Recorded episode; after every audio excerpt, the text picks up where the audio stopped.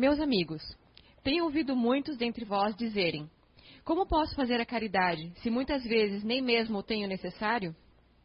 A caridade, meus amigos, é feita de muitas maneiras.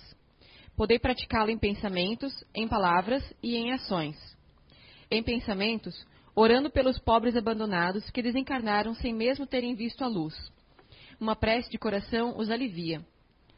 Em palavras, ao dirigir aos vossos companheiros de todos os dias alguns bons conselhos.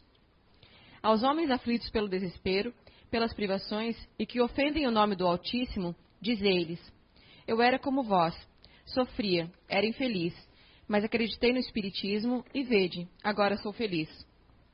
Aos velhos que vos dizerem: É inútil, estou mesmo no fim do caminho, morrerei como vivi. Respondei: Deus tem para todos nós uma justiça igual. Lembrai-vos dos trabalhadores da última hora. As criancinhas, que já viciadas pela maldade dos mais velhos, vão se perder pelos caminhos, prestes a ceder às más tentações. Dizei-lhes: Deus toma conta de vós, meus queridos pequenos, e não temais em repetir-lhes sempre essas doces palavras. Elas acabarão por germinar em sua jovem inteligência. Em vez de pequenos desocupados e viciosos, tereis feito homens. Isso também é uma forma de caridade. Muitos entre vós dizem: Somos tantos na terra, Deus não pode ver a cada um de nós. Escutai bem isso, meus amigos. Quando estáis no alto de uma montanha, vosso olhar não abrange milhares de grãos de areia que a cobrem? Pois bem, Deus vos observa da mesma maneira. Ele vos deixa usar o vosso livre-arbítrio, como deixais esses grãos de areia se moverem ao sabor do vento que os dispersa. A diferença é que Deus, em sua misericórdia infinita, colocou no fundo do vosso coração uma sentinela vigilante que se chama consciência. Escutai-a.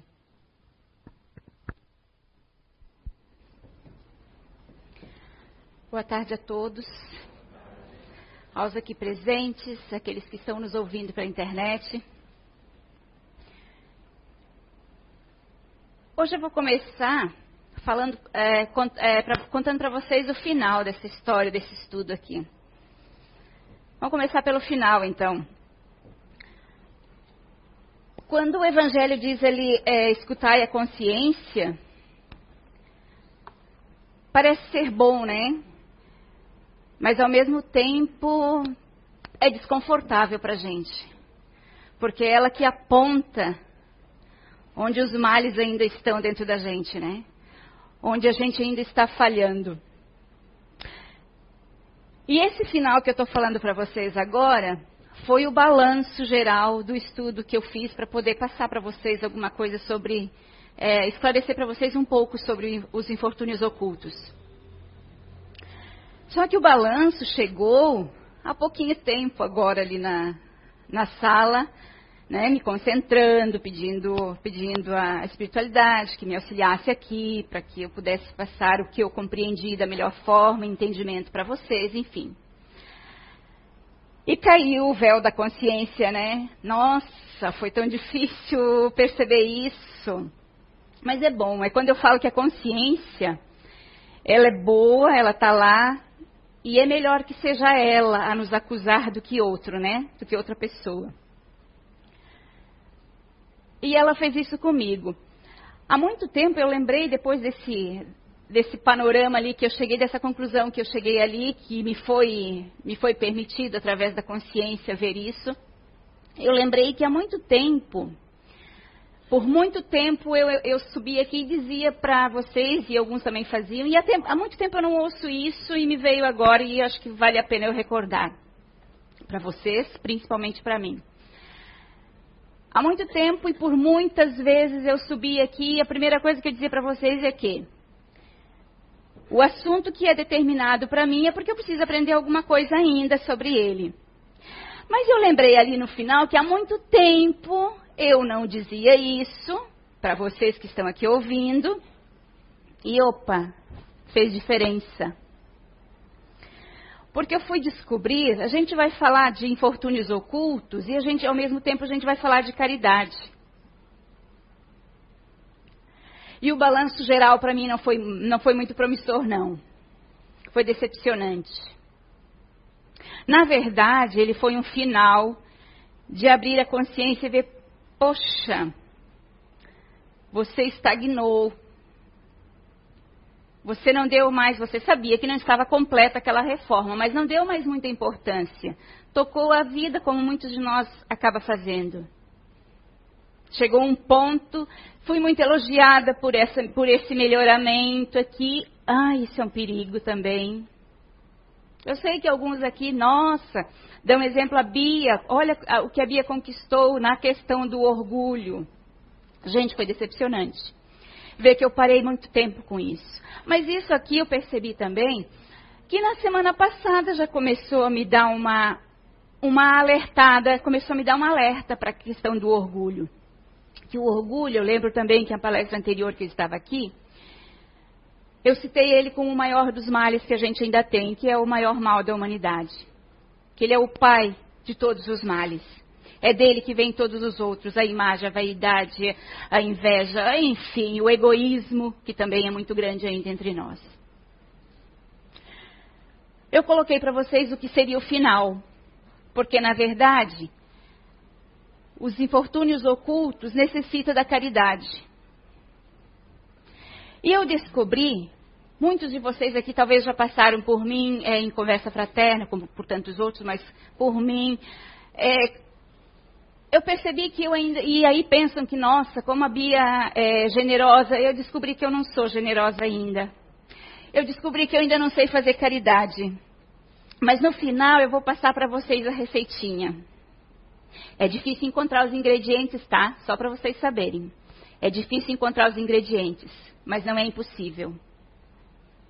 Então esse é o final, que depois no final eu vou passar a receitinha para vocês de como encontrar, de quais são, como encontrar, cada um vai ter que buscar, mas de quais são os ingredientes para realmente nos tornarmos realmente caridosos.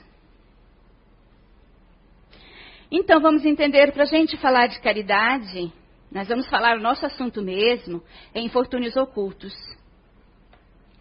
Mas para solucionar os infortúnios ocultos é que vai entrar a caridade, que vai ser um pouquinho no final, que a gente vai falar um pouquinho no final. Vamos começar entendendo o que significa os infortúnios ocultos. Segundo o dicionário, sinônimo de infortúnio é desgraça, calamidades, tragédias, fatalidades, infelicidades, sorte ruim, circunstâncias funestas, e o oculto? Ou seja, só coisa ruim, né? Infortúnio, significado ruim. Ou seja, vamos englobar isso tudo numa desgraça, numa infelicidade. E o oculto? Oculto todo mundo sabe. Está escondido. Não aparece. Né? Não se deixa ver. E vamos entender por que, que é oculto, por que, que não se deixa ver. Aí vocês vão entender todo o processo, todo o porquê eu falei no início esse resumo. O Evangelho fala o seguinte, é no capítulo 13, o item 4, sobre os infortúnios ocultos. Nas grandes calamidades, a caridade se manifesta e vêem-se campanhas nobres e generosas para remediar os desastres. Mas ao lado dessas tragédias gerais, existem milhares de tragédias particulares que passam despercebidas. É o caso das pessoas que jazem num leito de dor sem se queixarem. São a esses desventurados, discretos e ocultos que a verdadeira generosidade sabe procurar, sem esperar que lhe venham pedir assistência. Vocês viram, né? Ali já vai falando de como resolver os infortúnios ocultos. Mas era só esse trechinho que eu queria ler para vocês. Desse trecho, desse trecho aqui, fala das calamidades gerais, dos desastres naturais, ele está querendo falar. E volta e meia a gente está, a gente está vendo na mídia, a gente já presenciamos muitas aqui na nossa cidade. Alguns de vocês já passaram, é, estiveram dentro da situação, da calamidade, dos desastres que, que, que aconteceram aqui na nossa cidade, né? Envolvendo a natureza, trazidos pela, causados pela natureza. E vocês também, todos nós também já presenciamos mundo afora através da mídia, quanto aqui, quanto todo mundo se une para ajudar, para resolver aquele infortúnio naquele momento. E ali quanto se veio, quanto se fala de tantas pessoas generosas, né? Uns, doam, uns doam é, bens materiais, outros que, não, outros que não têm bens materiais doam seu tempo, é, ou os dois juntos, outros doam suas, suas orações, porque não tem tempo ou não tem nada é, de material para doar, mas doam as, sua, as suas orações em prol dessas pessoas. E quando a gente vê, está tudo resolvido, né? Está todo mundo tomando rumo, está todo, todo mundo seguindo em frente, porque todo mundo foi ajudado, foi suprido aquela necessidade naquele momento. A gente esquece que desse basicão aí que a gente fez, é muito claro que é, mas ainda não é tudo.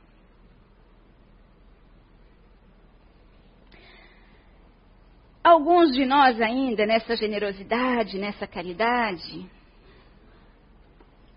alguns de nós ainda vai pensar assim, vai aqui, vamos colocar eu, aqui dentro da cidade mesmo, presenciando lá. Qual foi a nossa última tragédia mesmo? 2008, né? A maior que a gente teve dos últimos anos foi 2008, né? Vou me colocar então eu nesse, nesse lugar, tá? E gostaria que vocês também se olhassem não aqueles que doaram tempo, que doaram é, bens, não, mas aqueles que nem a oração doaram. Nem, a, nem o tempo para fazer uma oração em prol dessas pessoas ou da situação fizeram. Ah, mas eu, Beatriz, eu lembrei. Eu estava lá de casa. Meu, o lugar onde eu estou, lá onde eu moro, não foi atingido. Então eu digo assim: nossa, graças a Deus. Eu não sofri nada, estou bem. Obrigada, Senhor. Obrigada, Deus, por estar no local, aqui mesmo na cidade, onde não fui atingida. Nossa, olha por todas essas pessoas, ai, coitados. Que oração foi essa? Que desejo foi esse? Será que realmente veio do coração? Este tipo de pessoa este tipo, não vou falar pessoa, esse tipo de comportamento, de consciência, eu gostaria que nesse momento, a partir de hoje, vocês analisassem, cada um de vocês analisassem. E ficaria feliz, e vocês também, que ao analisar não se percebam dentro de uma situação dessa. Deixando que os outros resolvam. Ainda bem que tem. Porque muitos de nós ainda pensam, ainda bem que tem gente que vai lá ajudar. Ainda bem, né? Não, porque olha, eu nem posso sair daqui porque eu não posso passar. E eu não posso sair daqui, eu não posso passar porque né, é, é pedido, a Defesa Civil pede para que a gente não. É, eles já têm tanto trabalho para que eu também não me meta mais em complicações para eles terem que desviar o foco, né? Tá, mas eu estou em casa, não estou com problema nenhum. Só estou, só estou esperando resolver tudo isso. O que eu estou fazendo em casa? O que eu estou fazendo em prol dessas pessoas, em prol dessa situação? Há muito o que se fazer. E vale a pena, a partir de hoje, a gente analisar um pouquinho mais nossas ações. Ok? Continuando. Joana de Ângeles nos diz que os infortúnios ocultos encontram-se em todos os seres humanos, sem qualquer exceção. Eles estão dissimulados, escondidos, ignorados. Diz ela ainda que eles são presenças apelos. Coloca presença apelo. Algo da vida para o crescimento interior. Mas requer esforço e boa vontade. Aí começa a complicar as coisas. Né? Requer esforço e boa vontade para alcançar os patamares da paz e da alegria perfeita. Porque, ah, nós queremos paz. Nós queremos felicidade. Nós queremos harmonia, nós queremos tudo de bom. Mas esquecemos que vivemos num meio conflituoso ainda. Que a nossa existência, o nosso melhoramento, ainda depende desse meio conflituoso que é a terra, desse ambiente aqui que é a terra. É a terra? Não. A terra é o nosso paraíso. Mas somos nós ainda, os, nós espíritos que trazemos ainda para a nossa evolução, nós viemos aqui para evoluir, para consertar os, os defeitos que ainda temos. Somos nós com essa bagagem, cada um de nós, cada um com a sua bagagem, que infestamos, que fazemos com que ele fique com essa atmosfera perniciosa. E aí vamos contaminando todo mundo. Então não dá para apontar para esse ou para aquele. Não posso apontar. Ó, mais três apontando para mim. Sua bagagem pode ser pequena, minha pode ser muito maior. Estamos todos no mesmo barco. Todos com a mesma finalidade. E ela diz que essas presenças, apelos, são para o nosso engrandecimento são para o nosso aprendizado. Para a gente aprender a transpor, a se acender. O problema disso, isso é muito bonito, muito legal, a gente sabe.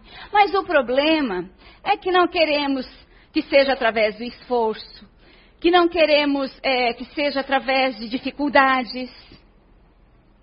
O problema é que nós não aceitamos esses desafios. E aí eu lembrei que há muito tempo o Zé contou uma historinha aqui, bem interessante, que numa determinada cidade, era perto do Natal, e era uma reclamação Natal, presente, né? Todo mundo ganha presente. E era uma reclamação a Deus, chegando os, os, recadinhos lá em cima, porque, Senhor, me ajuda, olha o meu infortúnio. Eu não, não aguento mais, é muita dificuldade, eu não sei mais o que fazer, não sei mais como resolver isso aqui. E um atrás do outro. Vamos colocar nós todos aqui como uma cidade, né? E aí ele resolveu fazer o seguinte: como é que eu vou resolver o problema dessa gente? Eles não fazem nada para resolver, só reclamam.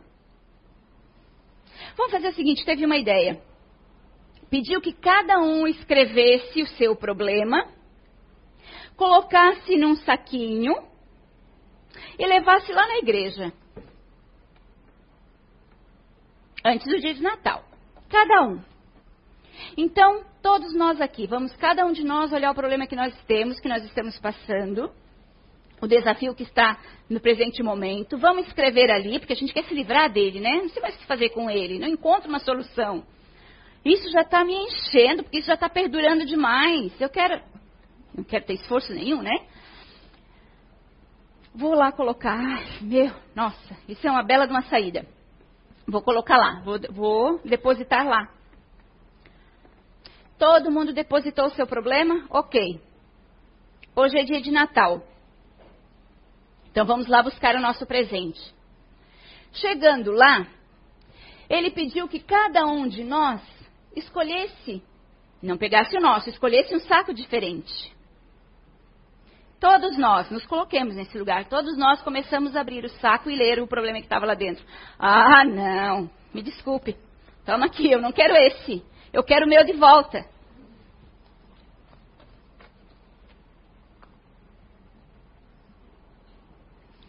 A gente é assim. A gente não quer ter problema. Mas a gente também não olha para o outro. Nós ainda não temos isso, ainda não, não crescemos a esse ponto, espiritualmente, de olhar para o problema do outro. A nossa questão maior é apontar.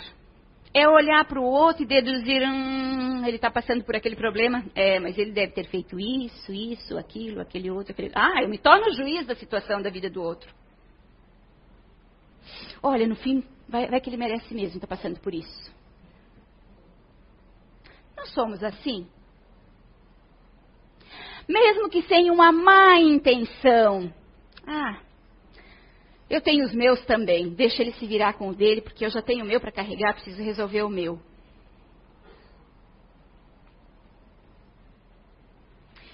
É esse o modelo que Jesus deixou para a gente? Foi isso que ele fazia? Não, ó meu filho, a vida é difícil mesmo. Você tem que aprender a lidar com o problema. Não foi isso que ele nos ensinou. Porque é tão difícil ainda a gente compreender. É fácil de compreender. É fácil de entender. Por que é tão difícil ainda de a gente pôr em prática? Vamos chegar lá, vamos entender ainda porque é tão difícil. Os infortúnios podemos considerar os desafios que a vida carnal nos dá, nos fornece para evoluirmos, que é o que disse Joana de Ângeles ali. Sem os quais ficaríamos estacionados e estagnados. Porém, os infortúnios ocultos se tornam difíceis, difíceis de serem transportados porque aplicamos neles uma dose excessiva de sentimentos nocivos. Advindos de quê? É onde começa a pegar. Advindos do orgulho, do egoísmo, da vaidade, da imagem, do sentimento de inferioridade, aquele sentimento de, de não valia que temos, muitos de nós têm. Sentimentos realmente nocivos. Esses sentimentos vão nos induzindo ou abrindo mais feridas na nossa alma. Essas feridas, solidão, desamparo, medo, desamparo, abandono, medo, frustrações das mais diversas, impotência, aquele sentimento de não poder fazer nada, de não conseguir fazer nada, de muitas vezes até querer. Todos esses sentimentos, advindos de orgulho, vaidade, imagem, e conforme o grau que a gente de dose, dosagem que a gente vai colocando nele, o infortúnio vai se agravando. E nós estamos todos aqui, uns olhando para uns olhando um olhando para o outro. Tá tudo bem, tudo lindo, sorrindo. Ah, então a vida é maravilhosa, ninguém aqui tem problema.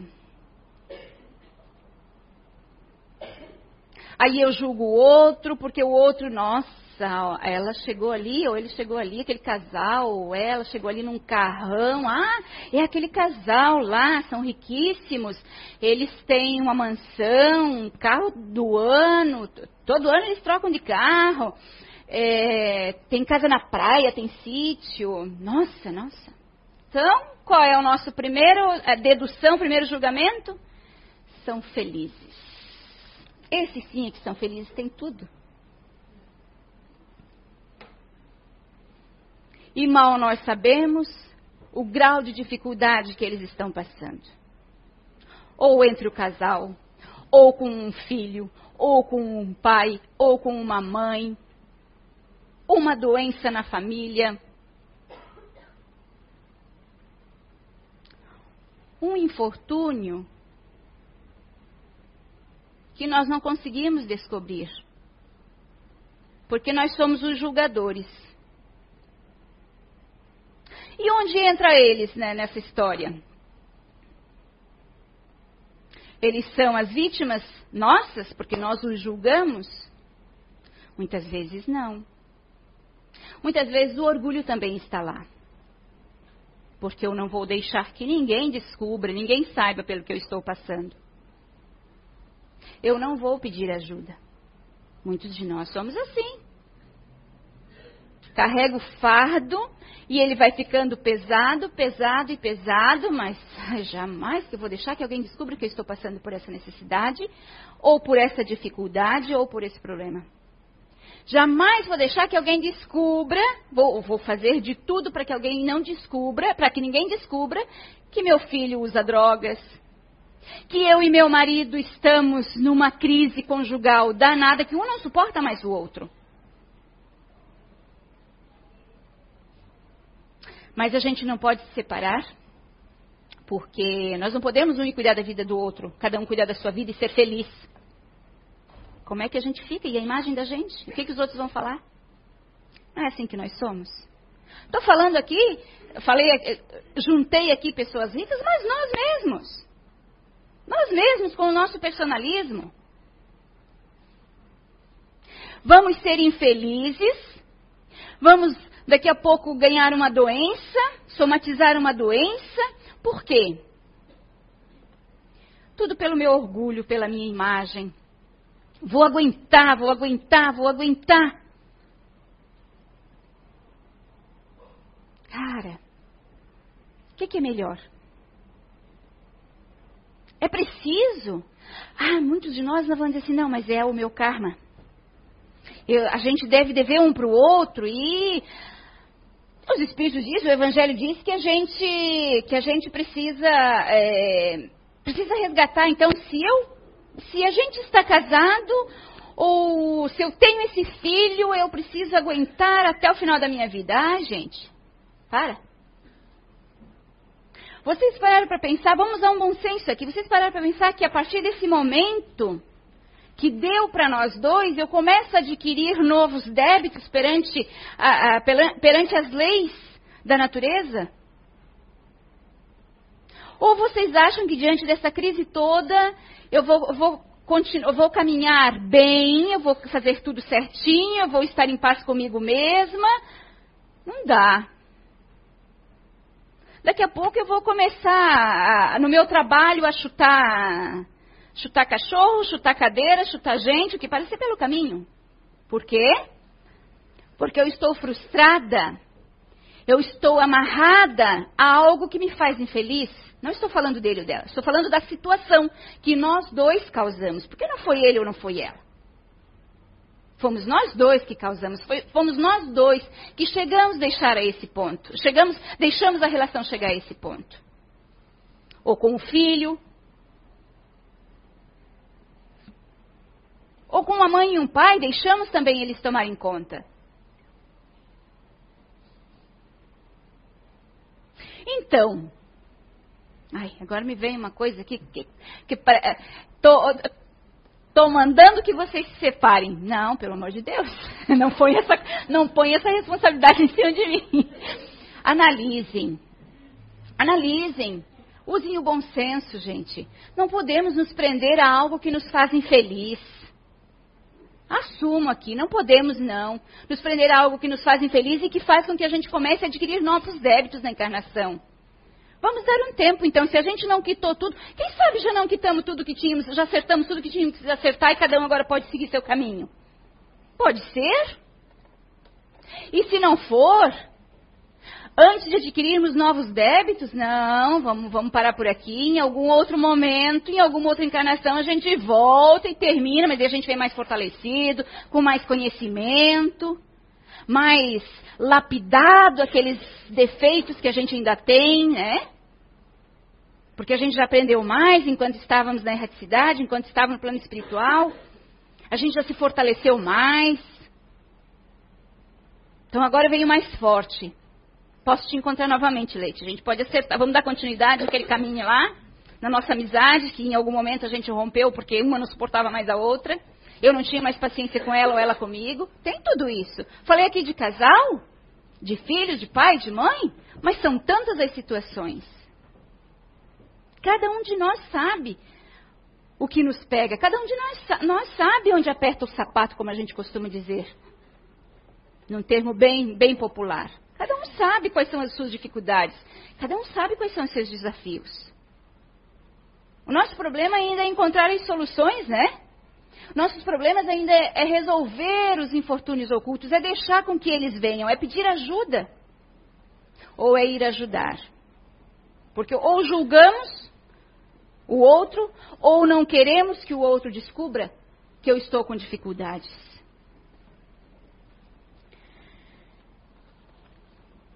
Será que sabemos ser caridosos? Vamos lá então. Fazer caridade, mas é tão simples, né? É um gesto tão nobre, tão simples de fazer. Quem é que não sabe fazer caridade? Pois olha, eu fui descobrir que é muito difícil fazer caridade. Vou consertar isso que eu disse. Até é fácil fazer caridade. O que é difícil é nos tornarmos caridosos. Não é a mesma coisa? Vocês vão de concordar comigo que não é a mesma coisa. Para sermos caridosos, precisamos olhar às nossas voltas para não perdermos a oportunidade de começar. Mas precisamos, necessita de empatia com o outro. Requer força de vontade. Só empatia. É fácil ter empatia? É com qualquer um que a gente tem? E se é ela que, necessi que está necessitando? E se o problema dela é, eu estou sabendo, eu descobri agora. Ai, mas sabe o que? Não vai muito. Quem sabe uma outra, vou deixar, quem sabe outra pessoa ajuda ela, né? Eu vou encontrar outra pessoa. Não consigo ser empática com ela. Ou eu tenho ou eu não tenho. E é difícil alcançar.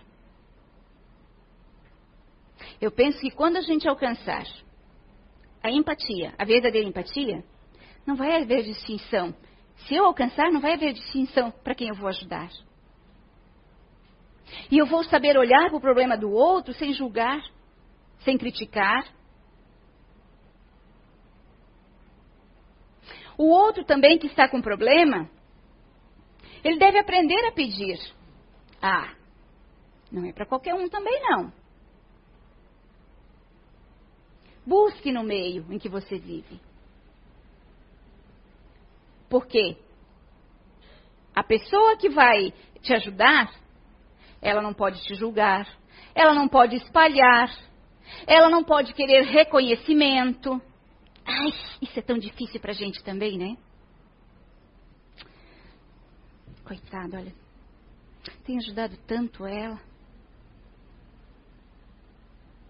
Ela está se esforçando eu vou continuar ajudando. Isso é caridade? Contar para o outro, ter necessidade de contar para o outro que a pessoa está com dificuldade, ou não é pela pessoa que está em dificuldade, é que eu estou ajudando. Alguns é só pelo fato de dizer, olha, eu estou ajudando. Outros querem ser reconhecidos, ó, oh, você me deve. Cansei de te ajudar, olha, agora nem olha para mim nós ainda queremos o retorno. De alguma forma, nós queremos o retorno. E a gente confunde. Sabia que a gente se confunde? A gente pensa que é caridoso por uma, duas atitudes que a gente teve. Nossa, me compadeci tanto. Choro quando vejo uma, alguém com problema. A gente se confunde. Isso só não basta. Isso é pouco. Isso não, é nem, não chega nem perto do que, do que a gente precisa sentir realmente. Do esforço que a gente precisa fazer. Da dedicação que é. Caridade não é da esmola. Caridade é quando a gente não expõe o necessitado. O infortúnio oculto, gente, pode ser passageiro. Mas neste momento, a pessoa está com problema. Sabe aquela descrição que eu dei da pessoa super rica ali, materialmente? Pode ser passageiro também o problema dela. Como muitos de nós, quem de nós de repente já não passou? De repente a maioria aqui já passou por apertos. E muitas vezes não deixamos ninguém saber. E alguns de nós já pediu socorro, meio que escondidinho para muita gente não saber, né, que eu, que eu estava com problemas, que naquele momento eu estava necessitado. Porque o maior de tudo ainda é o nosso orgulho. E ainda é o empecilho, não só de, de, contarmos, de buscarmos ajuda. Contarmos não, buscarmos ajuda. É diferente de contar, de falar. Mas de ajudarmos, de sermos caridosos ainda requer empatia, força de vontade, muita boa vontade, muito esforço. Despreendimento. São necessários, são requisitos necessários para que a gente seja caridoso de verdade. Eu vou contar duas historinhas para vocês de dois, dois tipos de infortúnio. Um aquele em que é um infortúnio, mas na minha concepção pela história, vocês também vão chegar à conclusão de vocês, mais por uma questão de resgate da situação. Mas mesmo que sendo um resgate familiar, eu posso pôr tudo a perder. Porque eu preciso aprender a resignação. O que é muito difícil ainda para a gente, né? Se resignar com um problema, com uma dificuldade, com um infortúnio que nos acomete. É muito difícil. Agora vocês calculem, então, passar, pensar, nós como espíritos, pensando dessa forma, passar a essa existência inteira com aquele fardo, com aquelas dificuldades. E que eu sei que nesta existência a minha vida vai ser aquela ali. E aí? Precisa haver resignação. E a maioria de nós também não está preparado. Resignação, ai, significa que eu tenho que aceitar e dizer amém, pronto. A outra, o outro infortúnio é quando eu me equivoco. É quando eu perco algo, me é arrancado algo, que eu me rebelo. Como que eu vou ficar com isso? Para mim é o fim do mundo. E agora acabou minha vida. O que, é que eu faço da vida? Então vamos. Essas duas histórias eu quero contar para vocês, para vocês entenderem dois tipos diferentes, avaliarem as situações em que a gente passa. Avaliar daqui para frente o que se fazer quando o infortúnio abate nossas vidas, chega, bate a nossa porta, ou quando a gente presencia também, quando a gente descobre em alguém. Vou contar para vocês primeiro da resignação, que o título é o valor da prece. O Evangelho ainda diz: E depois e levai a palavra divina aos pequenos e simples que a aceitarão porque principalmente entre os mártires do trabalho desta provação terrena encontrareis fervor e fé. Estes receberão com trabalho, perdão, estes receberão com hinos de gratidão e louvores a Deus a santa consolação que lhes, lhes levareis. E baixarão a fronte, rendendo-lhe graças pelas aflições que a terra lhes destina. Agora vem a história. Um casal de amigos descobriu em bairro afastado de Goiânia, uma senhora idosa e muito pobre, a qual cuida da filha e da neta enfermas. Outros familiares são-lhes indiferentes à dor e às necessidades de toda ordem. Ou seja, não existem para eles, essas três. Há vários anos, mensalmente, história verídica, tá, gente? Só para saber. Há vários anos, mensalmente, ao reabastecerem sua despensa, preparam generosa cesta de alimentos para sua amiga, que, que já lhes conhece a fidelidade e a bondade dos corações. Recebe-os com, com muita alegria e tradicional cafezinho. Naquele lar humilde, não se limitam à oferta dos bens materiais, indispensáveis à sobrevivência daquela família. Dão-lhe também amizade e conforto moral, que a fraternidade legítima propicia. Quando ali chegam, sentam-se nos bancos rústicos e conversam como, como bons amigos. Difícil para muitos de nós, né? Ouvindo-lhe as queixas habituais que seus fardos lhe impõem. Nosso amigo, numa dessas ocasiões, levando casualmente a mão ao bolso da camisa, encontrou uma bela mensagem espírita. Inspirado, propõe à dona da casa que orasse em conjunto. Aceita a sugestão, leu a mensagem, fazendo a seguir ardente prece aos céus, em favor daquele lar e de seus habitantes. Instantes após, concluem a visita e se despedem.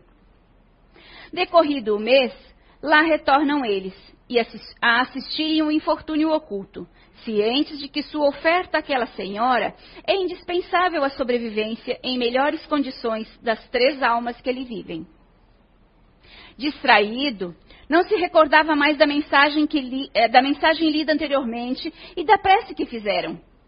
Porém, a dona da casa, que fora beneficiada efe pelos efeitos salutares da oração, não se esquecera e passou aqueles dias contando nos dedos com o propósito de lhes pedir que novamente rogassem as bênçãos de Deus para sua casa. Quantos de nós está firme, proposto a aceitar apenas as orações e as bênçãos que as orações nos trazem? A maioria de nós quer algo de concreto, algo de real, algo visível. Suas dificuldades certamente não diminuíram, mas a coragem e a resignação não lhes faltaram naquele período. Sentiram os efeitos da prece. Os fardos pareceram-lhe mais suaves. Quando percebeu que se despediam esquecidos da oração, indagou-lhes, referindo-se à mensagem espírita. E o papelinho? Hoje não trouxe. A senhora não tem o evangelho? Perguntaram-lhe. Tenho, mas não sei ler. Busca-o, que faremos a leitura e a prece.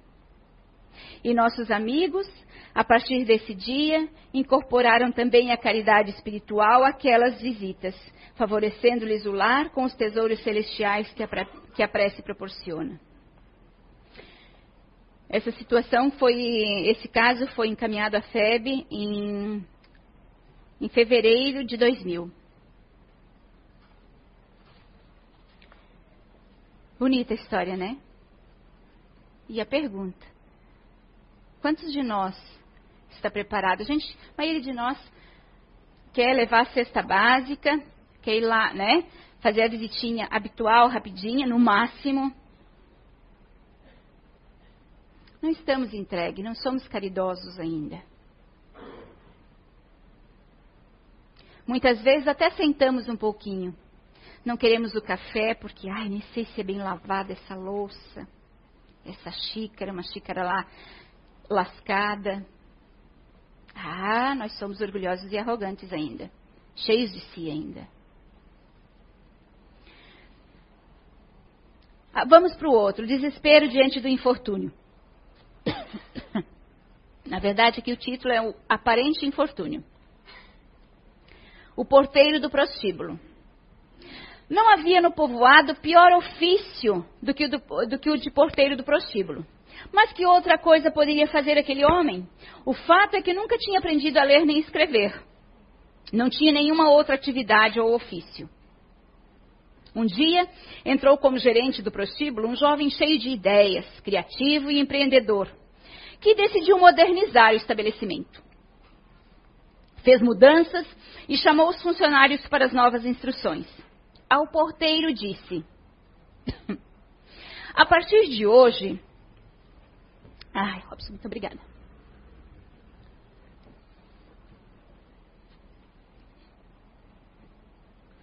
A partir de hoje, o senhor, além de ficar na portaria, vai preparar um relatório semanal onde registrará a quantidade de pessoas que entram e seus comentários e reclamações sobre os serviços. Eu adoraria fazer isso, Senhor, balbuciou. Mas eu não sei ler nem escrever. Ah, quanto eu sinto. Mas se é assim, já não poderá seguir trabalhando aqui. Mas, Senhor, não pode me despedir. Eu trabalhei nisso a minha vida inteira, não sei fazer outra coisa. Olhe, eu compreendo, mas não posso fazer nada pelo senhor. Vamos dar-lhe uma boa indenização e espero que encontre algo que fazer. Eu sinto muito e que tenha sorte. Sem mais nem menos, deu meia volta e foi embora. O porteiro sentiu como se o mundo desmoronasse. O que fazer agora? Não é assim muitas vezes que nos sentimos? Lembrou que no prostíbulo, quando quebrava alguma cadeira ou mesa, ele arrumava com cuidado e carinho. Pensou que esta poderia ser uma boa ocupação até conseguir um emprego, mas só contava com alguns pregos enferrujados e um alicate mal conservado. Usaria o dinheiro da indenização para comprar uma caixa de ferramentas completa. Como o povoado não tinha casa de ferragens, deveria viajar dois dias em uma mula para ir ao povoado mais próximo para realizar a compra. Nossa, nós na menor dificuldade já acabou o mundo, né? E assim o fez. No seu regresso, um vizinho bateu à sua porta. Venho perguntar se você tem um martelo para me emprestar. Sim, acabo de comprá-lo, mas eu preciso dele para trabalhar. Já que. Bom, mas eu o devolverei amanhã bem cedo. Se é assim, está bom. Na manhã seguinte, como havia prometido, o vizinho bateu a porta e disse: Olha, eu ainda preciso do martelo. Por que você não o vende para mim? Não, eu preciso dele para trabalhar. E além do mais, a casa de ferragens mais próxima está a dois dias de viagem sobre a mula. Façamos um trato, disse o vizinho. Eu pagarei os dias de ida e volta, mais o preço do martelo, já que você está sem trabalho no momento. Que lhe parece? Realmente isso lhe, lhe daria trabalho por mais dois dias. Aceitou. Voltou a montar na sua mula e viajou. No seu regresso, outro vizinho o esperava na porta de sua casa. Olá, vizinho. Você vendeu um martelo a, nosso amigo. Eu necessito de algumas ferramentas. Estou disposto a pagar-lhe seus dias de viagem, mais um pequeno lucro para que você as compre para mim, pois não dispõe de tempo para viajar e fazer compras. Que lhe parece? O ex-porteiro abriu sua caixa de ferramentas e seu vizinho escolheu um alicate, uma chave de fenda, um martelo, uma talhadeira, pagou e foi embora. E nosso amigo guardou as palavras que escutara. Não disponho de tempo para viajar para fazer compras. Hum. Se isso fosse certo, muita gente poderia necessitar que ele viajasse para trazer as ferramentas. Na viagem seguinte, arriscou um pouco mais de dinheiro, trazendo mais ferramentas do que as havia vendido, do que a que havia vendido. De fato, poderia economizar algum tempo em viagens. A notícia começou a se espalhar pelo povoado e muitos, querendo economizar a viagem, faziam encomendas. Agora, como vendedor de ferramentas, uma vez por semana viajava e trazia o que precisavam seus clientes.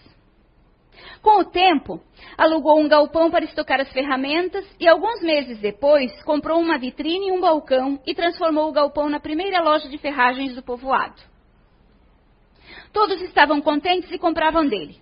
Já não havia os fabricantes, já não, já não viajava. Os fabricantes lhes enviavam os pedidos.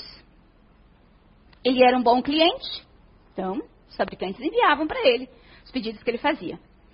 Com o tempo, as pessoas dos povoados vizinhos preferiam comprar na sua loja de ferragens a ter de gastar dias em viagens.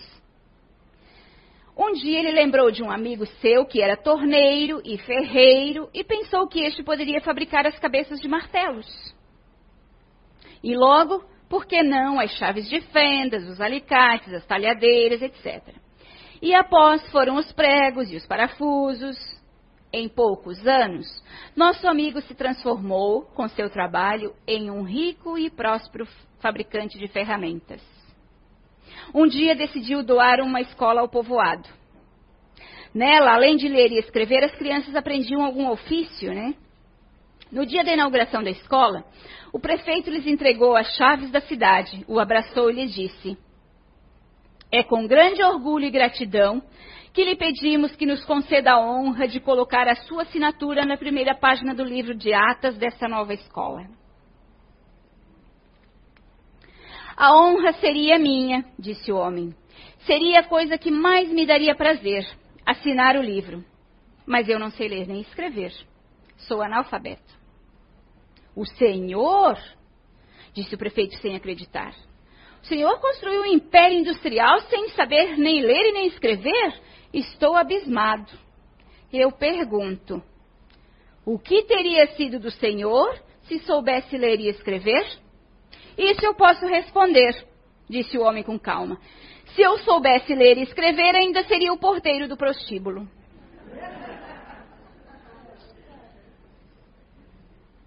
Vocês perceberam o desespero que muitos de nós, quando perdem um trabalho, perde, perde alguma coisa, entram? Quem sabe ali não é a inspiração já? Nosso anjo da guarda nos ajudando a mudar de caminho, a mudar de vida.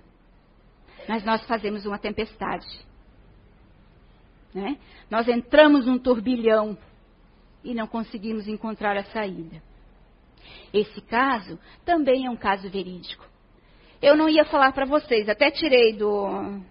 apaguei aqui do, do texto. Mas a minha língua ainda coça e eu vou contar para vocês. Se é mentira, não é mentira minha. O texto está na internet, se, de repente até alguns de vocês já leram, mas vocês podem procurar lá. Diz que é o dono da Tramontina. Vou contar pra, contei para vocês, o sentimento de contar para vocês também, apesar da coceira na língua, é a vontade de mostrar para vocês que é um caso aqui, perto da gente, porque a gente conhece os produtos da Tramontina, se realmente é verdade. Faz sentido para a gente. Ou seja, que tudo é possível. Basta o nosso esforço, o nosso querer, querer melhorar, querer realmente fazer a diferença em nossas vidas. Porque é a partir dela, é a partir do eu, preciso eu me reformar. Não adianta eu querer ajudar, não adianta eu querer fazer caridade se eu não eliminar de mim orgulho, vaidade, egoísmo. Não adianta. Não vou conseguir chegar lá. E a gente sabe que diante desses prejuízos ainda, desses vícios ainda, a nossa caminhada vai ser longa ainda. Porque todos nós, em menor ou maior grau, ainda temos dentro de nós um pouco de orgulho, pouco de egoísmo, um pouco de vaidade, aquela vaidade, não a vaidade do bem-estar, a, vaidade, é, a vaidade boa, existe vaidade boa e vaidade ruim? Ah, tem sim, tem aquela que nos traz prejuízo, mas tem aquela, a vaidade de eu estar bem arrumada, para mim mesmo, para me sentir bem, porque me anima, minha estima levanta. Não é para eu me parecer mais que o outro, que daí sim, aí já é ruim. É para realmente me dar ânimo, para eu dar continuidade, para eu me sentir mais firme, mais forte. Sentir que eu posso. Porque o Roberto Carrilho, na última, na última palestra que ele deu, me chamou muita atenção por uma coisa que a gente está cansado de ouvir, mas a gente não dá importância. Que no livro dos Espíritos diz, num final, num final de conversa, num final de resposta, que os Espíritos estão respondendo para Allan Kardec, que querer é poder. Aquilo me, me marcou forte. E na semana seguinte eu precisei estudar para outra palestra. E eu encontrei lá. Não me pergunte onde está, porque eu também já não lembro mais. Mas eu encontrei, está aqui. Se eles estão. Eu sou aquela que, se os espíritos estão dizendo, eu acredito e eu confio. Colocar em prática, gente, é conosco. E eu não vou dizer para vocês que é fácil. Para uns pode ser mais fácil, para outros é mais difícil. Eu, particularmente, acho muito difícil ter essa força de vontade, se esforçar mesmo, é uma batalha dia após dia, mas que não é impossível. Por mais difícil que seja para um ou para outro, uns mais fáceis, mas nós estamos aqui. A intenção é que a gente se ajude. Que a gente, numa palavra, consiga alertar ela. Ah, realmente, aquilo que ela disse lá, para mim pode não ser grande coisa. Para ela pode ser um despertar, pode ser uma solução para aquilo que ela está passando. Que a gente tenha a responsabilidade na hora de apontar o outro. Que a gente tenha responsabilidade na hora de aconselhar o outro, porque aconselhar é muito perigoso. A gente precisa saber do que a gente está falando. A gente precisa sentir. A gente tem que tomar muito cuidado com isso. Não tem ditado já popular que diz que se conselho fosse bom não se dava, se vendia? É porque ele é muito delicado. Você precisa realmente aplicar em você primeiro, saber que ele, ele dá resultado, para depois passar para o outro.